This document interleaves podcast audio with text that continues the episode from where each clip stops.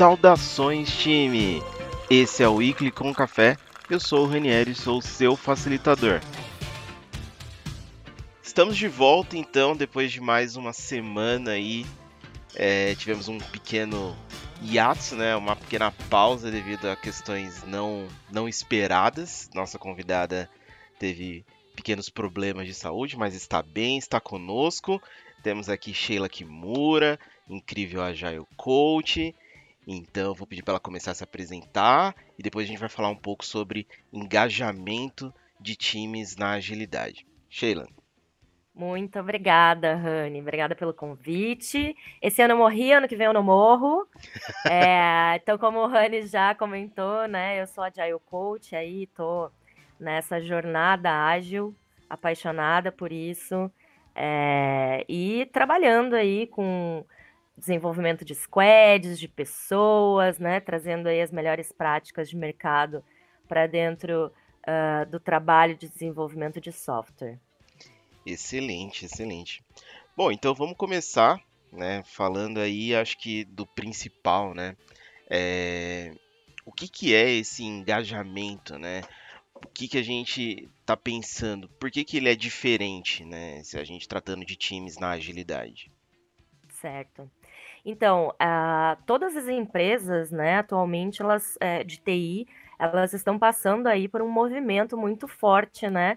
Muitas vagas abertas e a gente está tendo um turnover absurdo nos projetos, né? Então, dada essa questão, é muito, muito importante a gente estar tá aí cuidando das pessoas. E para isso, a gente precisa fazer aí uma frente, né, planejada, pensada, com bastante carinho aí, sobre engajamento. E aí a gente se baseia nesse trabalho no manifesto, né? O próprio manifesto já começa falando que indivíduos e interações são mais importantes que processos e ferramentas, né? Então a gente precisa ter esse olhar é, para as pessoas, né? E olhar olhá-las como pessoas não como recursos, né? Então, a própria forma da gente falar e da gente é, sinalizar aí, numa simples palavra, né? É, já muda e altera um pouco da cultura aí é, das pessoas que a gente está trabalhando no nosso ambiente. Então, é muito importante a gente conseguir ter uma ponte de confiança com cada um do time, com o time como um todo, para que haja uma transparência e eles consigam, então, trazer para a gente é, os pontos de desconforto, de problema, né, a, os desejos de carreira, né, as, as suas necessidades pessoais também. A gente está numa época bem crítica de pandemia, né, juntando com esse boom digital aí, é, que acelerou demais para a gente, né, as necessidades aí de ofertas de, de, de demandas nos nossos clientes. É, e tá todo mundo em casa, tá todo mundo é, num ambiente diferente do que era comum, né? Não conseguindo se ver pessoalmente. Então, mais ainda se torna delicado como que a gente faz um trabalho para aproximar as pessoas no ambiente virtual. Exato. E, e, colocando um adendo, né? Já, já puxando um gancho do que você falou, Acho que isso é uma coisa que ainda é muito enraizado nas pessoas, na forma de falar, que é a questão do recurso e pessoa, né? Acho que antigamente isso era completamente comum, né? Errado, mas, mas antigamente não tinha esse olhar, né, da questão de, de lidar melhor com as pessoas, de como você está realmente falando ali com pessoas e não com objetos. E a gente tinha muito isso, né? Ah, eu preciso de tantos recursos para o meu projeto, preciso de tantos recursos no meu projeto. Mas a gente evoluiu, né? A gente está num processo de evolução e acho que fica a dica para os ouvintes, né?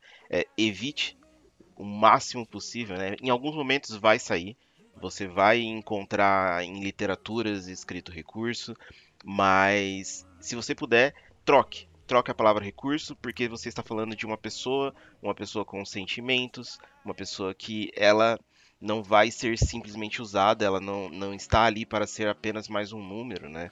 Acho que isso também, até na questão de, de engajamento, a gente tem visto muito grande é, a quantidade de pessoas que, além de procurarem um emprego, elas estão procurando um propósito. Né? Então elas não querem apenas ah, eu vou entrar nesta empresa para simplesmente trabalhar, né? Hoje elas também querem saber se o que o, trabalho delas está agregando realmente, se o trabalho delas está gerando algum tipo de valor no final. E, e, é um movimento muito louco, porque quando você começa a pensar em, em tecnologia, aparentemente a gente só existia ali para fazer, batucar código, né? Como era dito hum, antigamente. Apertar o botão. Apertar o botãozinho, criar ali as coisas e outras pessoas vão usar. Mas agora a gente sabe que não é só isso, né? Cada vez mais a gente precisa da questão da experiência do usuário, que a gente já conversou aqui com o Diego. É, a gente precisa ter essa. entender realmente né, o que, que a gente está fazendo. E, e, isso nos ajuda a engajar as pessoas a, a produzirem melhor, a produzirem com mais qualidade e, e darem e a colaborarem, ali. né? Sim, exatamente. colaborarem, exatamente. Puxando esse gancho que tu falou agora, né? E é bem importante, com autoconhecimento, é, as pessoas elas deixam de ter o trabalho apenas para o salário, né? E aí começam a pensar nesse salário emocional. Então, quando tu fala de propósito, a gente traz aí o conceito de Kigai do M3.0, né? E é um, uma das melhores práticas que a gente usa aí para olhar bem sobre esse engajamento das pessoas, né? É uma, é, são melhores práticas que olham muito para a pessoa, né? É um novo tipo de gestão aí para esse movimento novo, de fato, né, de transformação. E, e, é legal de ver porque as perguntas mais típicas que a RapMeli recebe, né, é, lá do Manage 3.0 é como que a gente pode motivar os nossos colaboradores, como que a gente pode mudar a nossa cultura organizacional, como eu mudo a forma dos meus gerentes pensar, como meus times é, faz, como eu faço meus times assumirem maiores responsabilidades, né?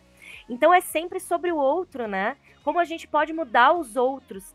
É, e na verdade, a gente só tem organizações melhores e mais felizes quando a gente muda nós mesmos, né?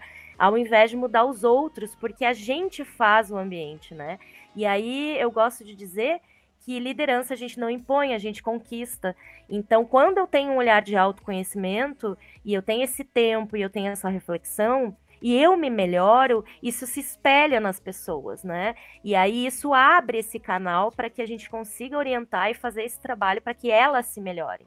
A partir do momento que elas começam a se melhorar, eu estou com o engajamento do time mais elevado, né? Uma das práticas que eu gosto muito de sugerir também, além do estudo do, 3, do Manage 3.0, é cuidar da saúde do time, né? Então, é, os nossos squads, eles costumam é, fazer em toda a retro é, um happiness radar. Então a gente olha aí cinco dimensões, né? Então dividam as dimensões que vocês precisem aí como sugestão observar no time de vocês, começar a medir, porque contra fatos não há argumentos e dados são sempre importantíssimos para gente, para agilidade, para os agile coaches e para qualquer outro profissional que estiver trabalhando aí para tomada de decisão. E é a partir desse happiness radar, ou de um safety check, health aí, ou uma roda ágil lá daninha, a gente consegue criar um plano de trabalho para entender aonde a gente precisa fazer melhorias, onde as pessoas não estão satisfeitas, né? É, o retorno desse trabalho é, é muito legal, porque as pessoas elas se sentem acolhidas, elas se sentem vistas, elas se sentem super importantes. E elas são, porque no final das contas, quem faz o desenvolvimento acontecer, quem faz o software tá lá na ponta, lá no, no usuário, até nos nossos telefones atualmente, são essas pessoas, né? Isso. E nada, nada melhor, como você falou, que a gente é, tê-las engajada, é, colaborando com o produto, né? Exatamente. E, e até puxando, lembrando de uma história que aconteceu essa semana, né? é, na empresa onde nós trabalhamos, né? Inclusive trabalhamos na mesma empresa. É, o, a gente no aplicativo, né? De, de onde você bate o ponto, sempre houve ali, né? Uma boa parte do período um, uma avaliação quando você encerrava o seu dia, sempre existia uma avaliaçãozinha do seu humor, né? De como foi o seu dia. E você tinha ali uma escala de 0 a 10 para você marcar. Só que você ia marcando aquilo ali, não sabia o que aquilo estava realmente fazendo, se tinha alguém olhando. E várias vezes eu zerei o, o, o a marcação para ver se tinha alguma movimentação do outro lado, se tinha. e não tinha. Hum. E aí agora, né, a empresa começou esse movimento de, de transformar esse indicador, né, olhar para esse indicador realmente como uma preocupação com as pessoas, né, com o sentimento do que elas estão passando, o que aconteceu no dia delas. E um menino que, que é, trabalha, que eu conheço dentro da equipe, né, ele conversou comigo e ele falou assim, cara, eu recebi, né, a, a, fui fazer o, a batida do ponto e eu não estava me sentindo muito bem e acabei marcando lá, não foi o pior, mas foi um dos bem ruins, né? E eu recebi um e-mail perguntando o, o que, que aconteceu, por que, que eu tinha respondido uma, de uma forma tão ruim pro meu dia, né? E pedindo para eu contar é, um pouco mais do que aconteceu e talvez até entrar em contato. Então você vê essa transformação e, e, ele ficou muito feliz porque ele falou assim, cara, eu me senti muito especial. Porque parece que alguém estava ali realmente olhando, né, a, a, a resposta e, e, querendo realmente saber o que, que eu estava sentindo, né? Então se meu dia foi ruim, eu conseguiria, se eu tive um problema, eu conseguiria endereçar esse problema. Então acho que isso deixou feliz com a empresa, né? E é mais uma das formas de engajar porque a empresa cuidou do profissional, né? Perfeito. Então acho que esse é um ponto que a maior parte, a gente tem muitas empresas hoje que elas já estão bem avançadas no quesito de, de pessoas, né? De cuidar de pessoas. É, não são só benefícios, mas realmente ter um olhar mais é, pessoal, não, não apenas um número, não apenas uma, um, ah, eu vou dar aqui um presentinho. Não, um realmente. bônus, né? Isso, é. né? É que a gente agora, né, Rani, tá aí vendo um movimento muito grande, é, tanto por parte das pessoas, e aí, obviamente, isso refletiu na tomada de decisão das empresas, para não perder talentos, né, para reter os seus talentos, pensar no salário emocional.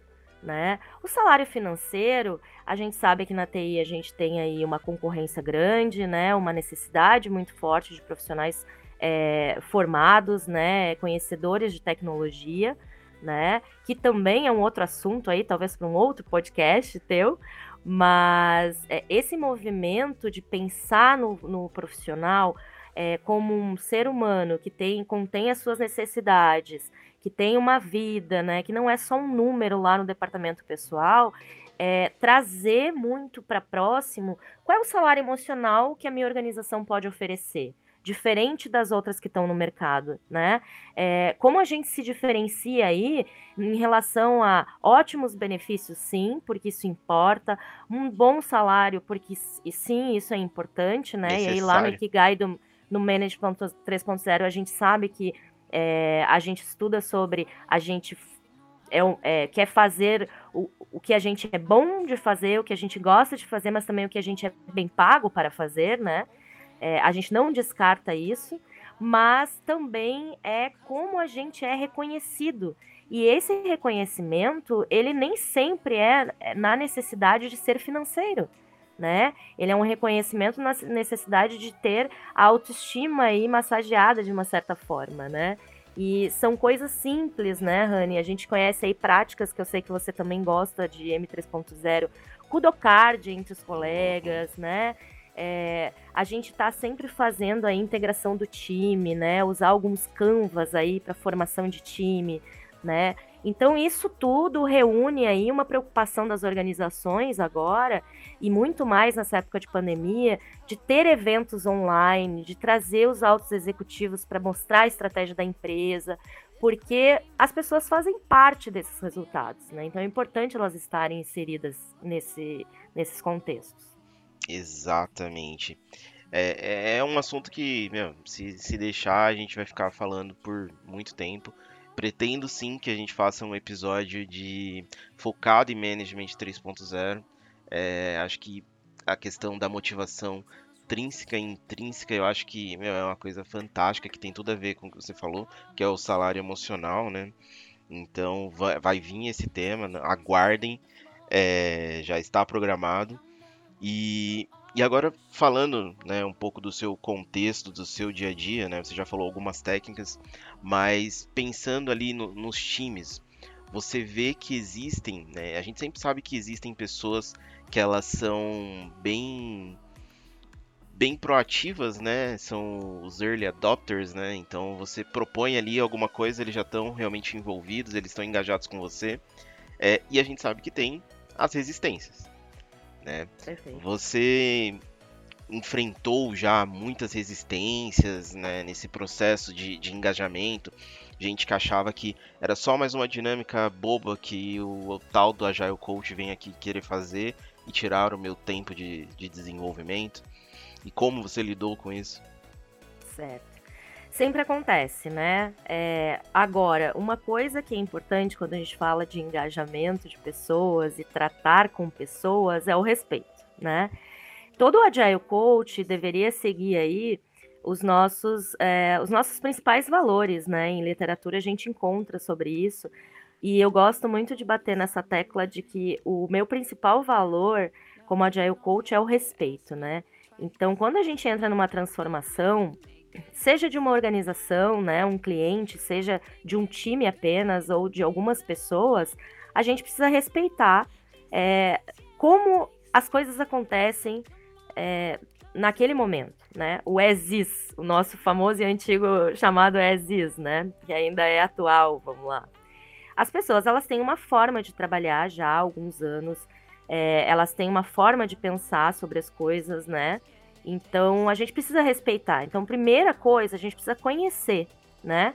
Aonde a gente tá, que ambiente que a gente tá se inserindo aí para fazer é, um trabalho, né? Então, o nosso famoso assessment é essencial para que a gente consiga respeitar aí certos pontos que são comuns às pessoas que estão trabalhando daquela forma de trabalho. Dado que a gente tem os dados e entende isso, a gente precisa explicar o porquê das coisas, né? as dinâmicas ou as facilitações que a gente quer fazer, os canvas, as práticas que a gente quer usar, elas têm um objetivo, né? E esse objetivo, ele é explorado é, das diversas práticas, por exemplo, nas próprias certificações, né? Então a gente faz milhares de cursos, provas para comprovar e, e somos certificados. A gente não pode chegar e só aplicar, né? A gente precisa expor, ser transparente né? Qual é o objetivo e por que que a gente está entrando com essa facilitação? O que, que a gente pretende? Qual é o nosso qual é a nossa meta aqui, né? Então, assim, vou usar essa ferramenta para alguma coisa, né? Então, assim, por quê? E, e por quê, né? Então, assim, porque no assessment notamos que a gente está com gap aqui, né? Então, deixar todos alinhados, a comunicação é essencial. A agilidade não funciona sem comunicação. E uma boa gestão de pessoas não funciona sem uma boa comunicação. Tá tudo ligado, né? Acho que é, é uma das chaves, né? E você, você realmente comunicar às pessoas, né? Do que, por que, que a gente está fazendo isso aqui? Por que, que agora nós temos um Agile Coach entre nós? E por que ele está querendo entender como que a gente trabalha, como são as nossas cerimônias, por que, que ele está querendo parar e, e, fazer uma cerimônia de reconhecimento, tá? Então eu acho que dar o propósito também é uma forma de você é, ajudar a engajar as pessoas, né? Com a, a, a participação dentro das dinâmicas que você está fazendo justamente para engajá-los. Né? Então, acho que acaba sendo um ciclo aí é, e acho que uma das coisas, pelo menos para mim, que são mais gratificantes, é você ver tudo isso é, dando um resultado.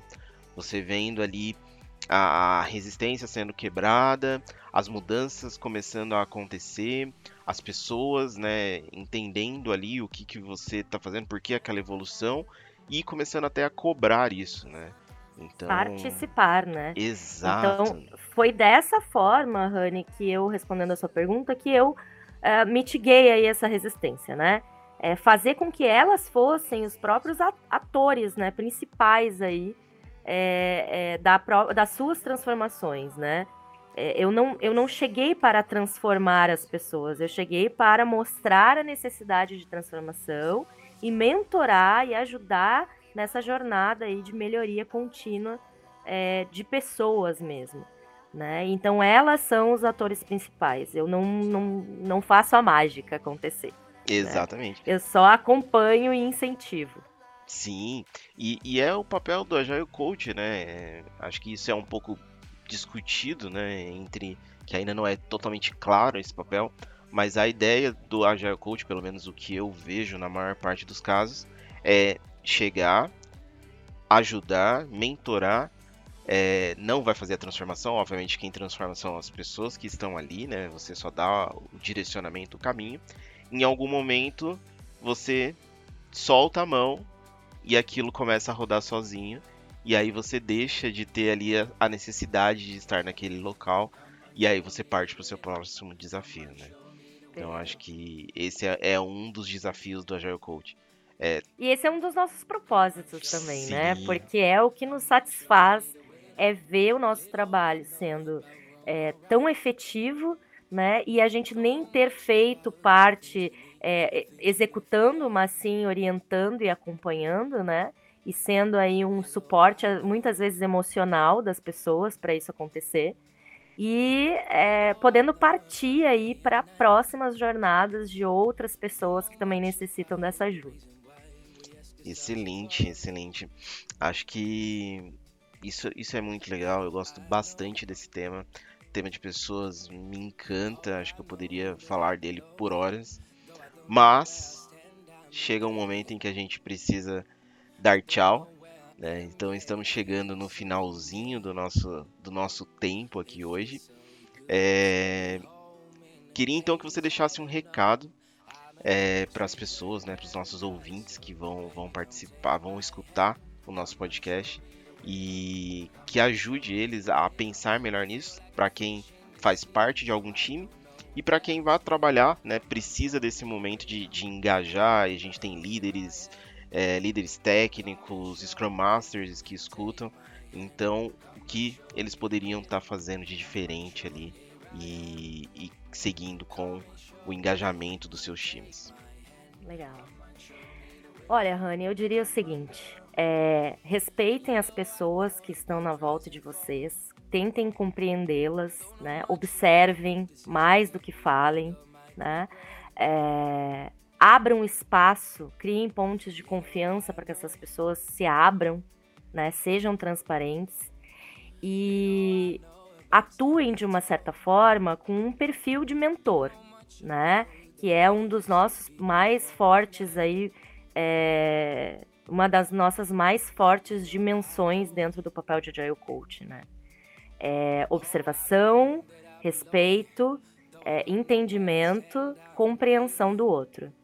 E termino dizendo uma frase que eu gosto, que fala que a função do Agile Coach é desenvolver mais pessoas agilistas e não ter seguidores. Então, fica aí esse meu recado, né? É, não procurem ter seguidores, procurem formar pessoas agilistas com esse mindset, eu acho que a gente tem uma grande chance de ter sucesso no nosso trabalho de transformação. Sensacional, sensacional. Acho que fica aí então o recado, fica a dica para vocês. É, busquem o conhecimento, né, é, em relação ao tema. Né, então, procurem conhecer mais, procurem conversar com outras pessoas que já pra, passaram por isso, né? É, sempre considerem o, o, seu time ali pessoas, né? Não estamos falando de objetos. É, se numa reunião alguém falar com todo a educação, faça uma pequena correção. A gente, quem é Agile Coach, passa por isso direto em reuniões gerenciais, né? Tendo que, que escutar isso e às vezes a gente dá realmente a, a cutucada ali. E em alguns casos a gente vê que isso é o, é o que precisa para começar a, a pessoa realmente a refletir e mudar. Né? Então são pequenas ações que a gente começa a fazer e, e, que vão gerando essa evolução. Então tudo é um processo aí de evolução. Não sejamos brutos né, querendo fazer uma revolução. É, bom, amo esse tema. Poderia ficar aqui o dia inteiro falando, mas temos todos muitas outras coisas a fazer. Sheila, muito obrigado pela participação. Admiro demais, incrível profissional. Rani, Eu que agradeço o convite, tô super feliz, né? É, desculpa aí a gente não ter conseguido gravar na semana passada, mas estou bem feliz. Acho isso maravilhoso, compartilhar conhecimento aí. Um super abraço, agradeço o teu carinho comigo sempre. E para os teus ouvintes aí, muito sucesso na busca de conhecimento e nas transformações que vão ser feitas aí, com certeza, depois de tanta informação aí que você está trazendo para a gente. Muito obrigada mesmo. Volte mais vezes no nosso podcast. É, vai ser sempre um prazer recebê-la. E aos ouvintes eu deixo aí então um grande abraço. Sigam nas redes sociais, Weekly com Café. Se precisarem de alguma coisa, podem nos procurar também. Manda mensagem, a gente direciona. E na próxima semana tem mais podcast para vocês. Até mais.